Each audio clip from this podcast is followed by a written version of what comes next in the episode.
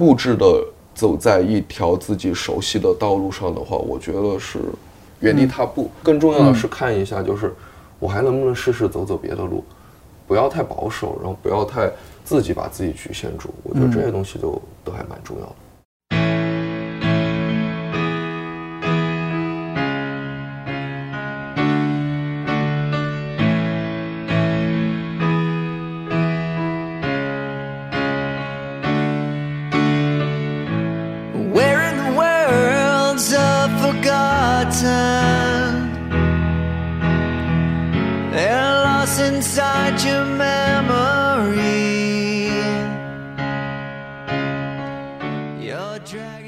百个职业告白，我是颠颠。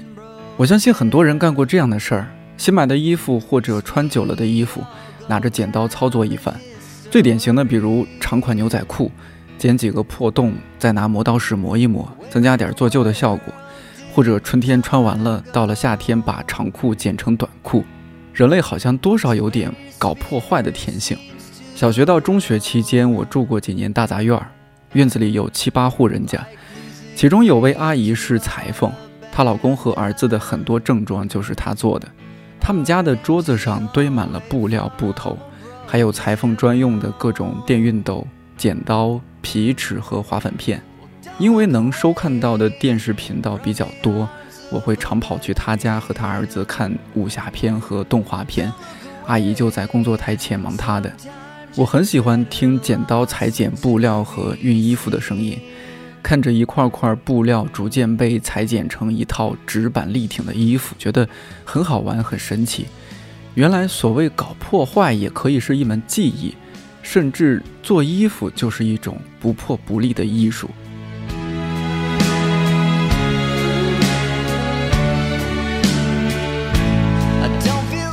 现在的我们已经完全习惯了在一家商场的服装店里或者网上挑选衣服的生活。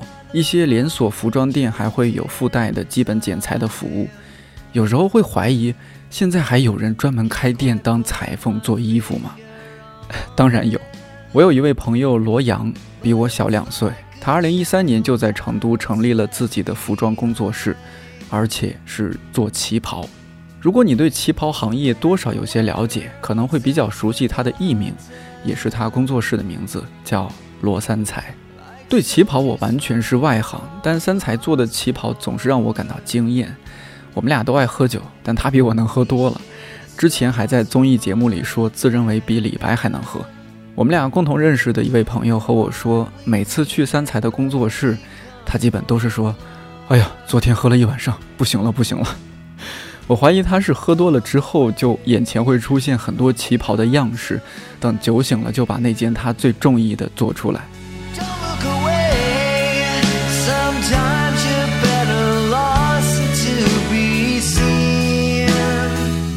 今年四月份，他来北京给预约做旗袍的客户量身。我说去酒店探班，他说你做好心理准备，因为现场很乱，就像是个菜市场。当我敲开房门，看到有几位女士或坐或站排队等着，听他们和陪同的男士窃窃私语，貌似有几位是为婚礼做准备。三才在最里边的一个角落忙碌着，不时报一些数据和备注给旁边的助理。这整体还好，你这个尺寸就是后背。有点紧是不是？不是后背有点松，是吗？对，后背这个位置稍稍有有一点点，稍微收一点点就好了。前片是合适的，我看一下。然后，我觉得您高跟鞋就这么长吗？就这么高？能，再高个一两厘米吧，不会太高。那就衣长减三公分，给您稍稍收一条边的那个宽度上来。然后这样子的话会。人的话会显得高挑一些，这个线有点太长了。是。我感觉是不是最近胖了呀？啊？不是最近胖了，那是衣服太长了，是吗？不是，我感觉您可能肚子呢，是不是最近长了一点点？就是刚才吃的多了一点。嗯，因为我就感觉就是刚刚我我给你定这个位置的时候，感觉。你看，如果是定过来的话，这个位置稍稍有一点点显。是。不过我就不给您放了吧。嗯。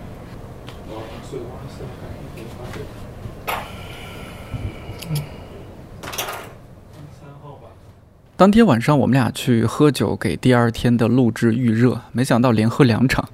下半场我实在太晕了，就先撤了。他和另外的朋友喝到很晚。第二天见到三才和我们这期节目的另外一位嘉宾罗斯老师，已经是下午了。非常优雅的罗斯老师是三才的一位客户，同时也是一名电影人和旗袍爱好者。我们就在三才的酒店房间里录制了这期节目，现场嗯特别的放松。我很好奇罗斯老师怎么会如此信任一位这么年轻的旗袍裁缝。其实我对旗袍，大概我从十年以前开始收老旗袍。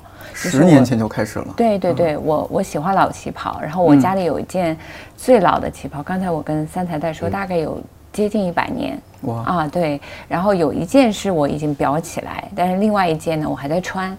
嗯，所以我对老旗袍的热爱，就是我特别喜欢传统的东西，但是又不死板。因为有很多人理解传统是死板的，嗯，所以我第一次看到三台做的旗袍的时候，我觉得很很很年轻，很新，但是很又很古老，嗯。啊，这个是很难得的一种体验，嗯嗯，所以我就找到他。我一开始我也以为，嗯，他这个老头子或者巴拉巴拉巴拉，对，一定是上了年纪的人才会去做旗袍嘛，对吧？对。对，有有一种固守的观念，嗯，然后但是到了。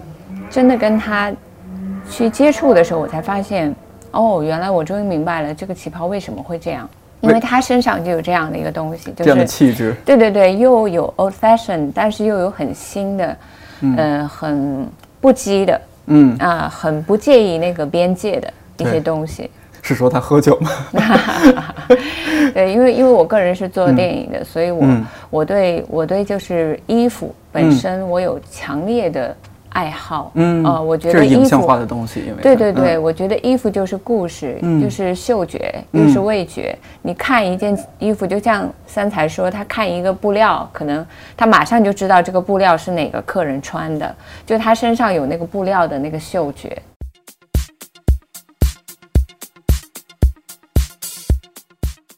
广义上来说，旗袍是指满洲旗人穿的袍服，后来结合了汉族女子穿的罗裙。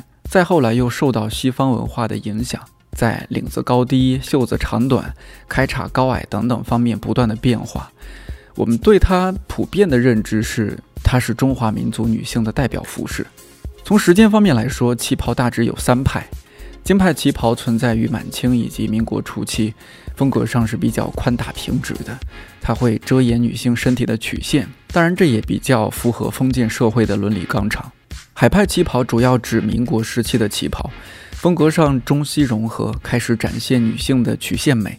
港派旗袍专指二十世纪五十年代到七十年代处于殖民时期的香港流行的旗袍，风格上高开叉、圆下摆、超短，是比较美艳性感的。传承上来说，三才的旗袍属于京派，但是我看他现在的作品，真的很难定义他到底属于哪一派。他是个不太按套路出牌的人，在我认识的朋友里，是那种为数不多的看起来活得极其随意放松，甚至有点自我的人。他运气很好，从入行到小有名气，全程高能。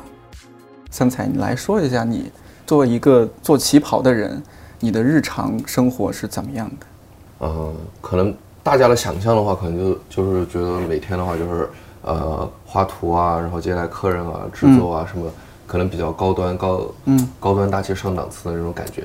但是其实实际呢，就是每天大概早上睡醒之后九十点，然后去工作室，然后处理一下呃日常的工作，然后看一下今天的日程。看完之后呢，就赶紧的和去作坊那边赶要赶的衣服，哪些今天必须得出来，必须得寄。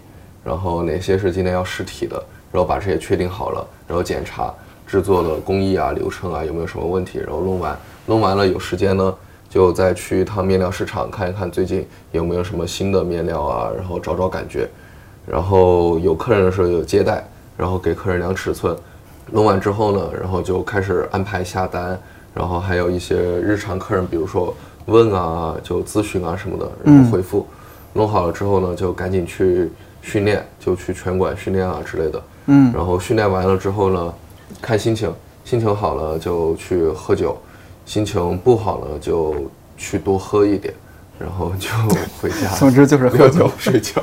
你听起来就你每天的都是安排的特别特别满的一种状态，没有休息日。这我基本上是没什么休息时间吧，我自己不知道休息干嘛，可能有时候就是，嗯，对我来说，待在成都对我来说就是休息了，然后能够训练，能够喝酒，对我来说就是一个很放松的一个状态了。嗯，你当初怎么入行的呀？就是拜了什么老师傅吗？你学的就是什么裁裁缝有这样的专业吗？我入行是因为我妈她经常做旗袍嘛，经常去找一个师傅做旗袍，就我的师傅。然后当时我不是一体生嘛，我学美术，然后想大学的时候学服装设计。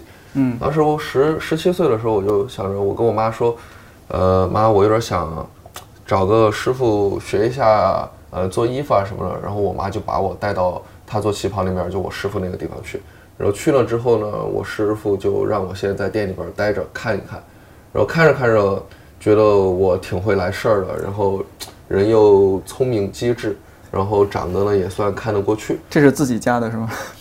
哎，然后就觉得比较欣赏，然后就安排呃我学嘛，然后就教，然后后边正式收我当徒弟，然后我又让他当干妈，然后就一直开始学这个东西，就一直在学。后边大学的时候就闲着无聊，因为不知道要干嘛嘛，就上大学的时候大一的课程我发现我都会了，然后就嗯开始觉得很无聊，再加上呃家里边生活费给的有点少，就不够。支撑日常的开销，然后再加上那个时候都很鼓励创业，然后我们同寝室有人就开始自己出来做摄影工作室啊什么的。嗯，我觉得我感觉他好牛啊，然后说出去又很好听，我就说我要不自己也出来创个业，我会做什么？我就会做旗袍嘛，那就开个旗袍工作室嘛。然后其实根本就没有想过会做到现在，不过那会儿就算是入行嘛，开始做这个。大约哪一年？我开工作室是幺三年嘛，一三年就开。对，那时候你是还是在读大二、大三的样子。我那个时候大二嘛，然后就开工作室。反正第一年是没有生意的，只是找了一个合理的理由校外租房，然后，哎，每次不上课什么，老师我在忙我的事业，然后我就不来上课了。嗯嗯，好请假，就这样子的。老师还很鼓励这种事儿吗？当时？呃，怎么说呢？因为我跟老师的关系挺好，就是一种很。像哥们儿一样那种。对，因为就太会来事儿了，所以老师都都一般都还挺喜欢我的。但是呢，就是该挂科的时候也是照挂不误嘛。嗯。其实也是自找的，就是那种老师说你把作业交给我，我就让你及格，不给你挂科。我说老师算了，我都没上课，你别让我及格了，就这样吧。那卢老师当初您和他第一次接触，你看他他说自己什么会来事儿啊什么的，会不会觉得这人说话甚至有点是不是油腔滑调或者怎么样？能不能做好啊？做事严不严谨啊？我工作的时候不是这样的。没有，其实我我第一次见三才，应该就是我现在最喜欢的那件旗袍，对吧？嗯。我们第一次也是在也是在北京见吧？我记得。嗯。对，嗯，然后他就给我选了一款。我觉得非常非常配我的面料啊！就这一下，大概已经都征服了。就是我，我觉得我对他是充满期待的。嗯，其实前提是因为我发现他看人的直觉很准，而且他对，就是他对人的欣赏和对面料的欣赏是合一的。对对啊，这个其实跟他在做旗袍之外的生活是完全不相干的。没错，就是他不管他在旗袍之外，他去做。什么事情？嗯，但只要他懂人，嗯，懂客人，那么我觉得他做这件事儿一定没错。没关系的，这些就都无所谓。嗯，我觉得这是一种天生的职业的嗅觉，加上我本身也特别爱很传统的、很很老的旗袍的样式。嗯，但那件刚好做出来就有一种老的风味，但是里面又有一些新的东西。对，所以穿到身上。感觉非常好，包括我记得我在上海的那一次新书分享会啊，也是穿了一件那个非常好的，它也是三才做的旗袍。嗯嗯，其实剖出来之后，我觉得朋友圈大概有七八个人以上的人问我说：“啊，这旗袍是哪里的？”对我，我觉得不是因为不是因为一个某一个元素，而是那个旗袍其实就像人一样，就像我们做电影那个故事。嗯，就旗袍本身那个面料，嗯，你的裁剪。跟那个人融在一起，就是那个故事能够融在一起。没错，它能让人进入一种情境嘛。好的衣服都是情境，就是我们俩的交流里有一个核心的东西，就是我们俩对面料的感觉基本是一样的，一致的，基本一致。对，我看到一件面料，我会跟他说，我觉得这个做五十年代大概的那个感觉会比较好。嗯啊，他说对，我也这么觉得。然后配扣子的时候，我们俩都会统一。差不多感觉直觉都特别准，对对对对。比如说我前些日子我看了一个视频，嗯，然后我就特别喜欢里面的那个旗袍啊，然后我就发给他，我截屏发给他，我说如果要做这样的一件旗袍，因为那个是老的，嗯，我说那你觉得什么样的布料合适？他就带来了那两个，嗯，旁边的对，嗯，然后他拍照给我看，我们俩就选，然后再当面看一看，就定了，就就没有什么好聊的，嗯，因为。做衣服，我觉得跟电影某种情况上是一样的，观众能看得懂，嗯，就是观众觉得你懂他了，就是对的。如果不是的话，如果你还要去解释，对，那就不对。嗯，可能就两个人也是不太对的。对对对，嗯，对。你一般就是有客人来，你会第一感觉一些什么样的内容？我第一啊，我基本上就是一个。比较舒服的一个状态的话，就是客人一进来，我第一眼我就知道我应应该要给他挑哪几个面料。嗯，我如果第一时间有这个感觉的话，基本上就嗯呃十拿九稳的那种状态了。嗯，那你有些客人一进来，我不知道要怎么去给他选，我可能就觉得我可能没办法发挥。这个时候的话，就是换成助理上去了。嗯，就可能换一个人去嗯跟他聊的时候的话，可能他就可能就会有新的感觉。我可能就要在旁边多想一想，然后在助理给他推荐的这个过程中。我从已有的里边，然后我去给他挑一下，然后觉得适合他的。嗯，就因为有时候毕竟我一个人总会有一些盲区在那儿，但是有时候的话多一个人的话，他就会看到一些新的一些东西，然后可能对我有有启发。没错，那那你会不会和客人比如聊一下他是什么职业，然后说他有什么爱好啊，种种的，你对他有个特别立体的了解之后，你这样你做旗袍的时候会有更不一样的一些。一般的流程都是进来之后，呃，他是什么场合穿。然后他自己喜好什么？之前有没有就是了解过我们家？然后对于我们家，他之前看到了比较喜欢的是哪种类型，大概有个这样的一个了解之后的话，就开始给他做一些推荐嘛。嗯，基本上的话，一般来说是，呃，一个正常的一个流程的话，就是，呃，根据他的喜好，然后他的场合去挑在这个范围内适合他的。嗯，就这样子。哦，你有没有统计过这几年做了多少旗袍呢？这几年啊，我目前的单号是三千七百多，就你主要还是做设计是吧？对，设计和制版。嗯嗯，其实三千多件不止，不止，而且这是应该是这两年的，应该是从幺七年到现在三千多件。但是你一三年就开始真正做了，一三年一三年一单生意都没有，好吧？我我这个我这个起来的非常的诡异，我的成长路线完全就是就是很诡诈的那种成长，爆炸式的。嗯，怎样的？就是我幺三年一点生意都没有，幺四年就突然就上了央视，啊，当时是什么契机？就因为大家鼓励创业嘛，哦哦对对对，然后鼓励创业，然后当时有个什么成都有一个创业比赛，然后我们学校就把我推过去了，推过去之后莫名其妙就过了复赛，过了复赛之后进去发现，哎这个负责人长得好像我的一个叔叔啊，啊然后果然是他啊，然后就进了决赛，进了决赛之后，嗯。然后又，就当时就上了一个新闻，那个成都电视台的一个新闻，嗯，露脸了五秒吧，嗯，然后完了之后，当时央视的那个财经频道《中国创业榜样》，嗯，然后要在四川录一趟节目，正好他们节目组就找到我们那个赛事方，然后让赛事方推荐，然后我呢就因为有旗袍嘛，然后可以让模特上的，然后他们觉得节目效果很好，嗯，对，然后就安排我上了，嗯，安排我上了之后，那一期我就我在幺四年年初。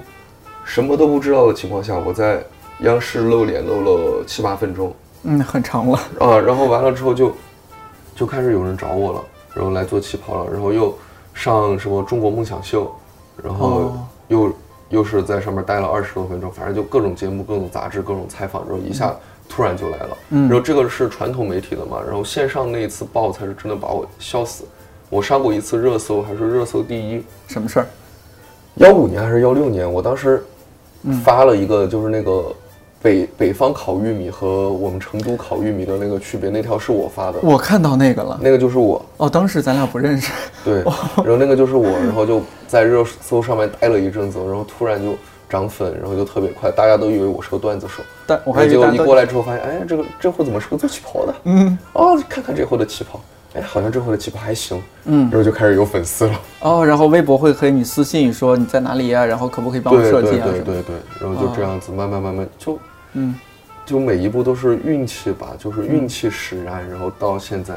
当时会很慌吗？就突然之间有一个爆炸性的那种感觉。好慌哦，是吧？对啊，就人怕出名猪怕壮，再加上平时平时生活作风不是那么的检点，然后黑历史也比较多，然后就 赶紧赶紧删微博。没有哈，我是我连 QQ 空间都没有关的，很坦诚。嗯，就。就还是比较 real，嗯，做的做的事我认，就我是觉得是工作是工作，对对，然后生活是生活，嗯，我觉得你评价我个人的道德没有问题，嗯，然后你随便随意去评价，我也不觉得我自己是一个道德多么高尚的人，但是呢，我觉得我对待每一个客人啊什么的，嗯，我都是尽心尽力的，没错，然后都会做到做到最好。如果你不满意，我会。呃，我会把最后的善后工作什么的，我我都会做好。这个东西我还是分得比较清楚的，所以我就一般就是说，呃，我个人的作风并不影响我自己的东西。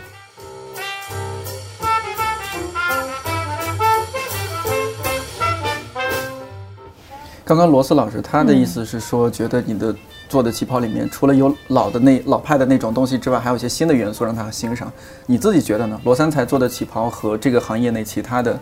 大家看到的一些旗袍有什么不太一样的地方？不一样的地方可能就是随着我自己的一个从业时间的增长嘛，然后再加上对于一些事情的感悟不一样之后，我可能就是更多的是包容吧。我不会限以前我还比较限制自己，然后就必须得是什么风格。我现在就是不太限制自己了。我追求的东西就是只有一个东西，我做出来的东西好看就可以了，甚至。嗯，我可以将版型做一些改变，我不会再拿什么所谓的完全的传统啊什么来做噱头。我想做的东西可能就是，以前是拿做旗袍来作为一个职业，现在我是想把这个东西做得更新，可能是当成一个理想的东西来做了，就不会太局限自己。所以可能就是因为这样的一个想法的话，就让我的旗袍看上去和别家的都会有一些风格上的一些差距。嗯，呃。有些元素可能大家都是一样的，但是就不太好形容，就是有一种好像是那种，呃，一种味道吧。就是我的东西拍出来，然后我的东西放在那里，就是和别家的感觉不一样，就有一个辨识度，可能，嗯，就是一点文化风或者风格的一个东西在里面吧。我现在都还在慢慢磨，就想把这个东西磨出来，就是我能自己一个理论化的形式把它写出来的时候，我觉得我可能就。呃，就做到家了。现在我还没办法去做一些总结，或者是一些，呃，一些理论上的一些东西，现在还缺点，我觉得。嗯，你觉得怎么样让自己这个技术方面，或者说你做旗袍的一些，呃，领悟方面，怎么样去进步？比较散，我有点像是那种修野狐禅的那种感觉，就是，呃，可能就日常和人交流沟通的时候，比如说现在我们这种采访的时候，我其实也在。自己给自己反馈，然后自己再自己总结一些东西，哎，觉得哎，好像这句话说的还蛮有趣，挺有道理。我怎么想到这句话的？然后可能回去就慢慢慢品一下。然后平时的话就多看书啊什么的。嗯，就看书我也是没怎么太局限嘛，什么都看，嗯，什么东西都来，然后就很散。我是觉得我自己这种成长方式可能就是很容易成那种大器晚成的那种感觉。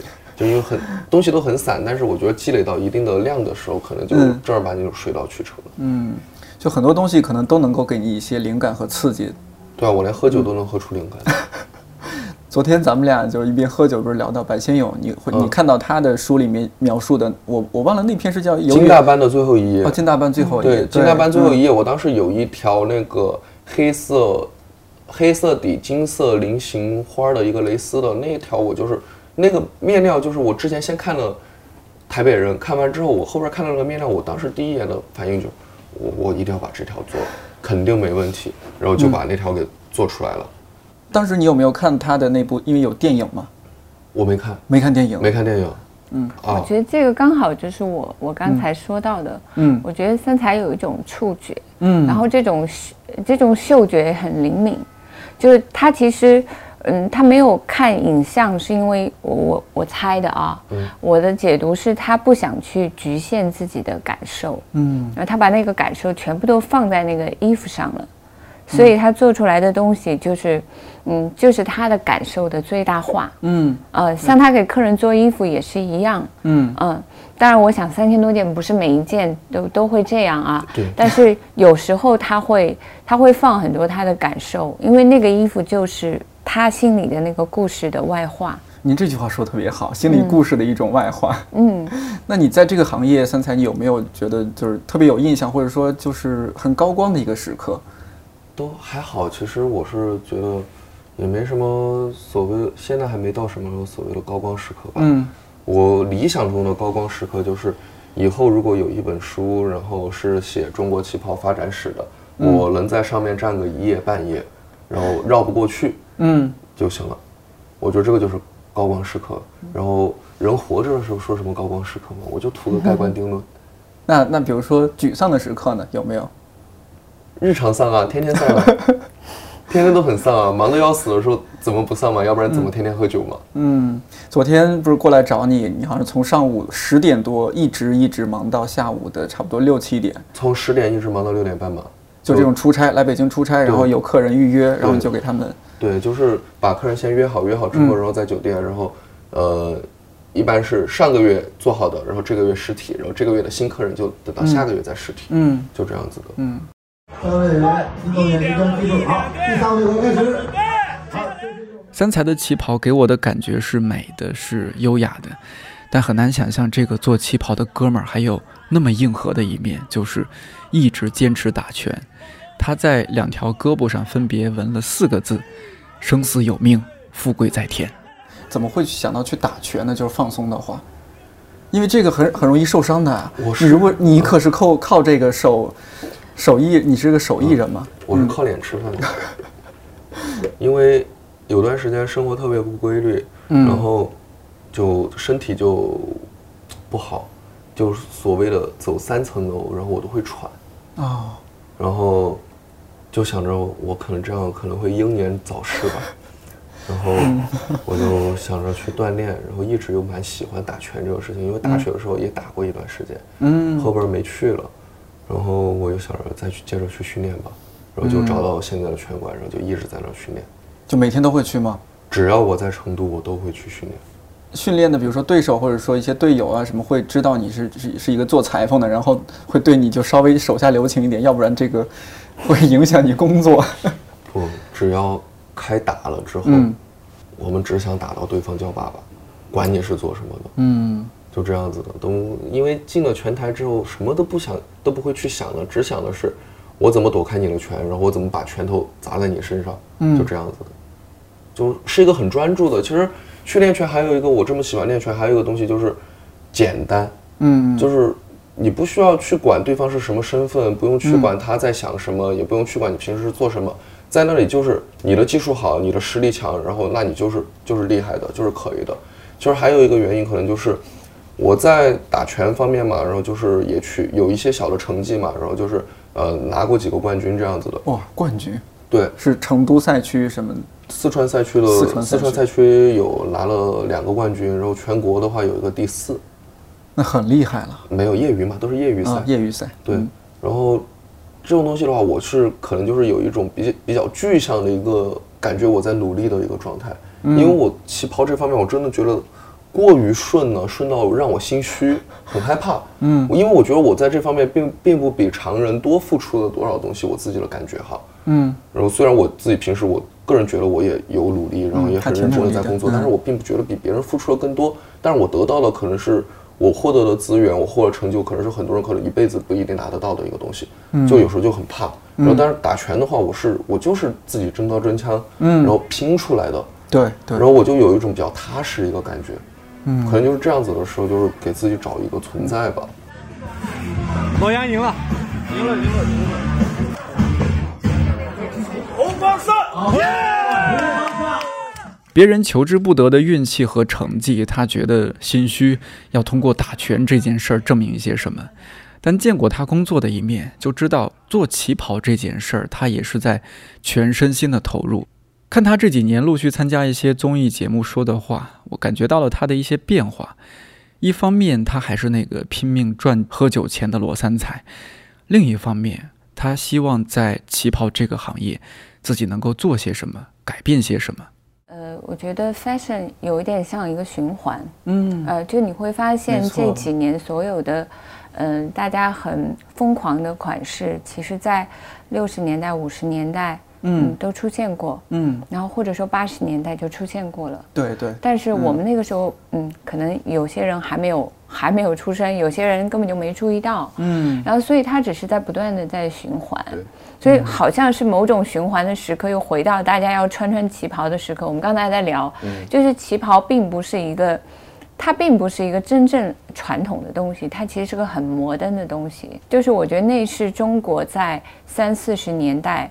能够秒杀秒杀欧洲的设计的一款非常摩登的衣服的样式。嗯，那其实现在越来越懂旗袍的，我觉得女生越来越多。嗯，就意味着更多的人想进入这个世界。其实，嗯，西方东西方，我觉得在设计上，其实核心的理念是一样的。但是他们描述的世界完全是不一样的。穿什么样的衣服，其实是你愿意进入什么样的情境去生活，对吧？然后现在更多的人愿意回到这种情境去生活，嗯。嗯。啊，甚至我觉得旗袍可以有各种不同的穿搭的方法，哦。啊，对，这您可以讲讲，您觉得？对，就是平跟、高跟啊都可以，或者是配 Burberry 的风衣，对对对，或者配牛仔服，对吧？嗯，或者是甚至是牛仔或者是搭运动外套，对，就是这个是取决于旗袍本身的那个样式和。和你的气质，嗯嗯，包括和你的饰品的穿搭，对吧？嗯，这些我觉得都是特别特别微妙的。就是说，你今天想给别人看到一个什么样的情境，嗯啊，这个就是那个情境。呃，所以我觉得每天早上，就女孩在衣柜前一站的时候，就会想，哦，今天我要穿搭一个什么样的情境。我今天愿意做赫本的，我还是想做梦露，对吧？那那个那个东西非常微妙，就穿旗袍也是这样。因为四十年代可能三才也会比较熟悉，四十年代中国人的旗袍长长短短的，改了好几次，两颗扣、三颗扣，脖子上也改了好几次。但我觉得那个都是情境，就是它有一部分是面料的改变，比如说有蕾丝、丝绒，对。政治影响啊什么？对，进入进入人的视野，然后那些材料又会把又会把旗袍的长短和开叉的长短全部都会改变。这跟西方就像你去那个巴黎看那个服饰展，嗯，就西方的女性那个衬裙里面的东西越来越少，越来越少，一样的，我觉得是一个道理，就是女人在慢慢的在。解放的时候，我觉得不仅是生活的解放啊，对，身体、性格、心灵的解放的时候，对，嗯，服饰的变化其实就反映社会的一个一个整体的一个想法的变化。嗯，其实就像旗袍的话，我是一直很讨厌，就是所谓的形制，就是你穿旗袍一定得是什么样子的。我觉得这种东西就是一旦一个服装被推到了一个定义的范围内，它形成一个圈子之后，我觉得对于这个服装的发展其实并不是一个良性的。嗯，我觉得最重要的就是。一个服装想好好发展，就是所有人都不会拿它大惊小怪的时候，我觉得这个服装就一定是所有人都可以穿的。哎，还真是。反而是一天到晚说这个圈，然后呃，你这个圈子汉服圈、旗袍圈、洛洛丽塔圈，然后 cos 圈，然后你玩这些东西的时候，你形成一个小圈子，一个圈子，不管是什么圈，嗯，你要围成一个圈，你必须得有一个栅栏或者是一个台阶，嗯。你不管它高或者低，但是那个台阶总会绊到人，相当于它不是一个开放性、包容性的一个东西。所以我说，你穿旗袍，你爱怎么穿就怎么穿，你想怎么穿就怎么穿，而不是一定要像老照片或者一定是必须得是什么样子，然后必须得是什么身材。我说都无所谓，只要你穿出你自己的风格，我觉得就是好的，就 OK 了，没必要加太多的附加值。所以他们在说什么旗袍这种传统服饰啊，然后有什么文化、有什么含义啊什么之类的。我一直在做的就是去掉它的那个文化含义，更多的是它的一个本身的审美意义。嗯，一个衣服加那么多的附加值，其实中国的传统意识就是会在衣服上添加过多的一些意义在里面。我觉得让它轻松一点就好了，一个服装轻松好看，嗯，就 OK 了。别的更多的意义的话，是靠个人来体会，而不是穿件衣服我还要教你怎样怎样去做。我穿件衣服我都还要上个课，我疯了呀！不可能，不现实这个东西。罗斯老师，因为您在学校教书嘛，嗯，就你看像他很年轻，九二年的，然后做旗袍，你觉得会不会就是之前大家会对，比如说更早会对八零后有误解，然后现在会对九零后有误解？您看到的九零后是怎么样子的？会不会觉得他们给不同的行业都带来一些新的东西？像他这样的，我觉得其实，嗯，三才是个，我觉得他是个对自己内心的。想法特别明确的人，嗯啊，其实这个在九零后里面也蛮常见的，嗯嗯，就是我我的团队里也有也有九零后，嗯，就我觉得他们和我们八零后不一样啊，就是八零后可能那个家庭父母的教育更多的责任感，然后更想要承担，呃，然后更。更想要努力，嗯，更拼。但是九零后他相对放松，就像刚才三台说，我不希望他承载什么东西。嗯，这这个其实我觉得在审美上会会出现一种就变化。嗯，就是所以这个也是他内心的那个东西在外化的时候，他不会那么紧张。就因为有很多传统的旗袍店，嗯，他们做的旗袍会让人有点紧张。那个紧张其实是念头嘛，就是我们做衣服的时候，我们的念头就是很紧张的。穿上去之后就会感觉那种，就一穿旗袍的时候就人就整个人都不会走路了，束缚起来的感觉。好多人就是那种一穿上去啊，不知道怎么走路。嗯，随意好吗？嗯，对。我刚才说的就是我有一件大概快一百年的旗袍，嗯，然后那那个旗袍至少有九十岁了，那个旗袍是个苏州的老太太的，哦，然后那从料子我刚才也跟三才分享过，就它是个非常古老的中国人的版型，但是嗯，当然非常巧的就是我穿上以后是刚刚好的，就像给我做的一样，嗯，但是没有真的是没有任何负担的，对我觉得好衣服是不太会有让人有负担。这个负担是说，我怎么穿它都是合适的，但当然前提是你要懂它哈。对，就像人一样的。嗯，对。但是那个负担不是说给你附加的，就是我必须要减肥减到零号身材，或者说我要怎么样，我走路的时候我不能。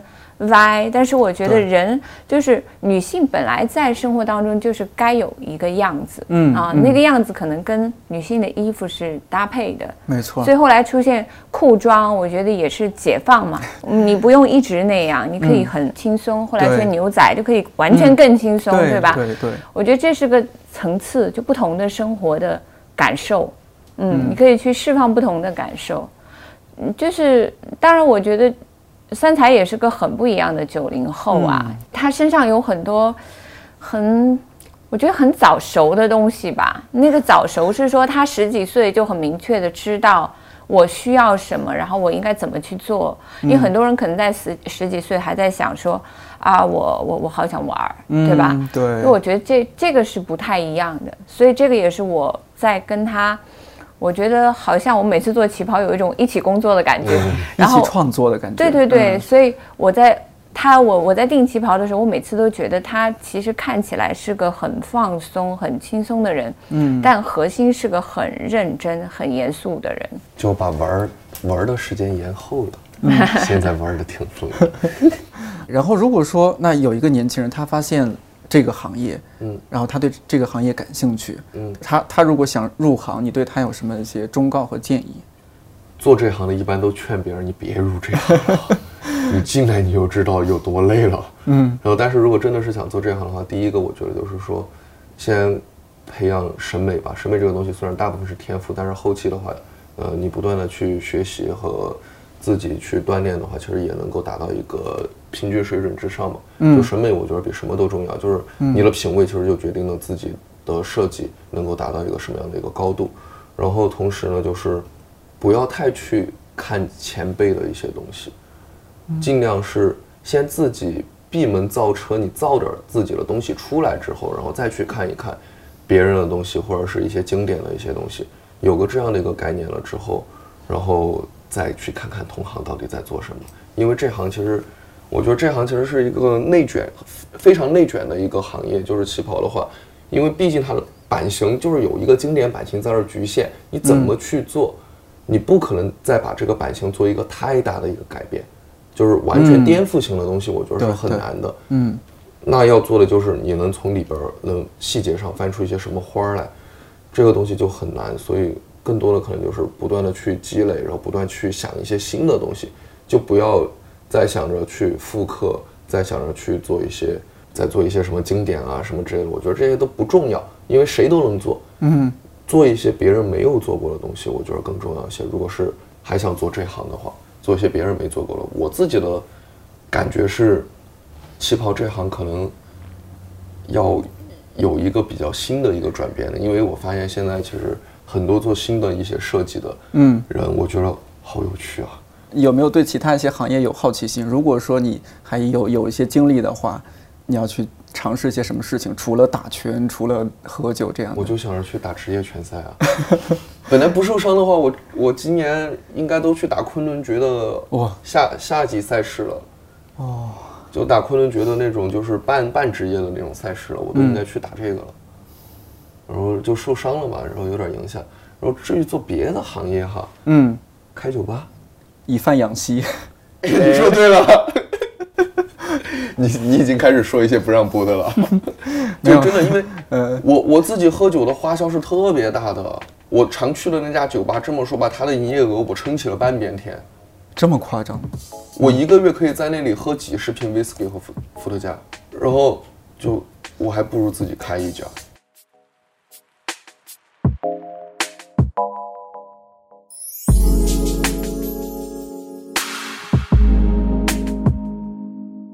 喝酒要紧，打拳要紧，看书也要紧。我们俩喝酒的时候聊到白先勇老师《台北人》这本小说当中金大班的最后一页。那篇给了三彩做旗袍的灵感。其实，在这本书当中，还有六篇都很具体的描写了旗袍，分别是《永远的银雪艳》《游园惊梦》《一把青》《岁除》《秋思》还有《孤恋花》。其中，光是《游园惊梦》这一篇就有十三处地方描写了旗袍。书中的几个人分别穿着不同风格的旗袍，体现不同的身份和地位。年纪稍长一些的就穿得低调典雅，比如钱夫人是。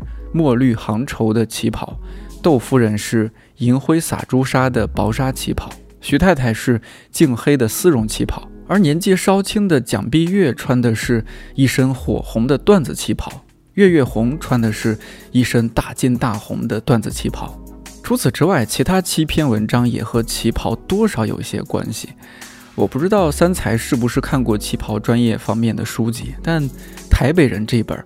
白老师的小说一向细节都是非常细腻的，确实是了解旗袍文化，尤其是了解特殊时间、特殊空间旗袍文化很独特的一本。除了白先勇、周寿娟、张爱玲、张恨水、聂华苓、王安忆等等这些作家的作品当中，也有很多旗袍相关的描写，尤其是张爱玲的《更衣记》《十八春》还有《色戒》这三部作品。那么多女孩子读张爱玲的小说，喜欢张爱玲，喜欢旗袍应该也是顺理成章的事儿。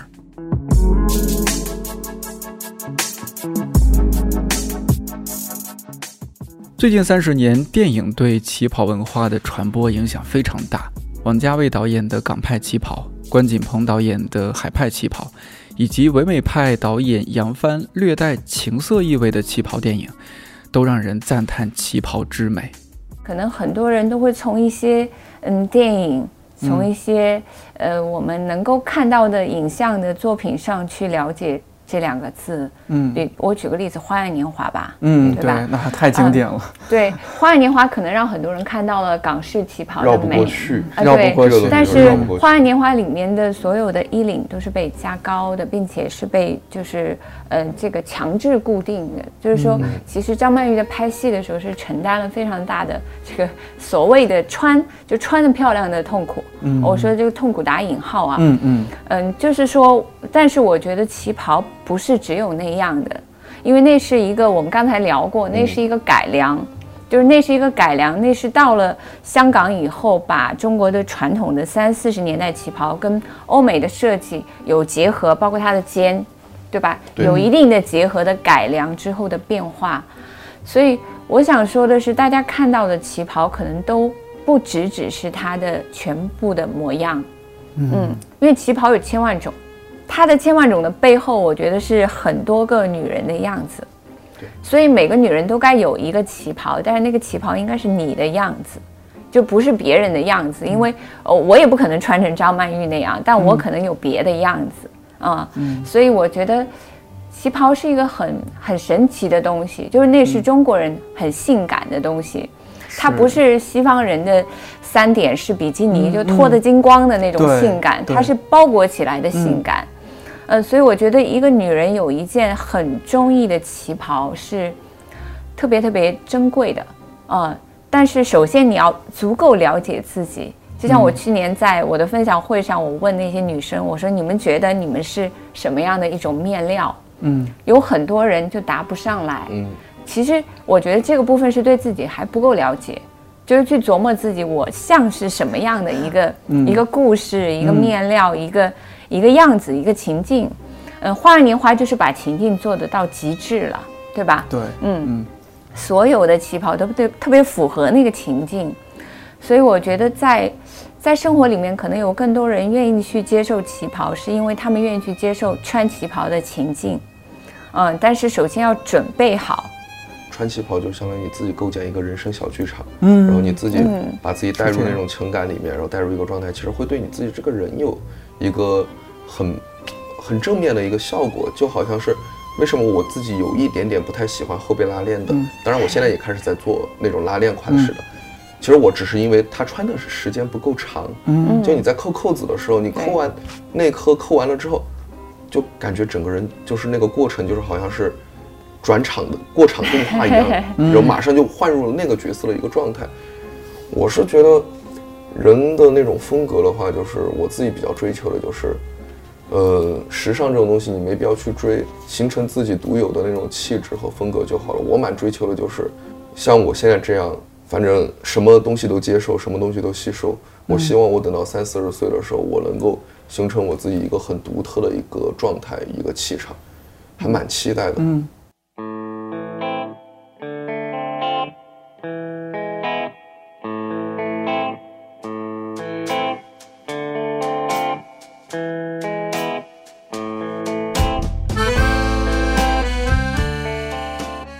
这几年我们好像总是喜欢用匠人、匠心这些词儿，我自己挺不喜欢的。你从事某一行，认真去做、去学习、去研究，不是应该的吗？怎么就成了一件值得被吹捧的事儿？还有，年轻人稍做一些不一样的职业选择，就会被扣上传承文化 这样的大帽子。拜托，年轻人真的很累很丧了，咱们放松一些，轻松一些，好不好？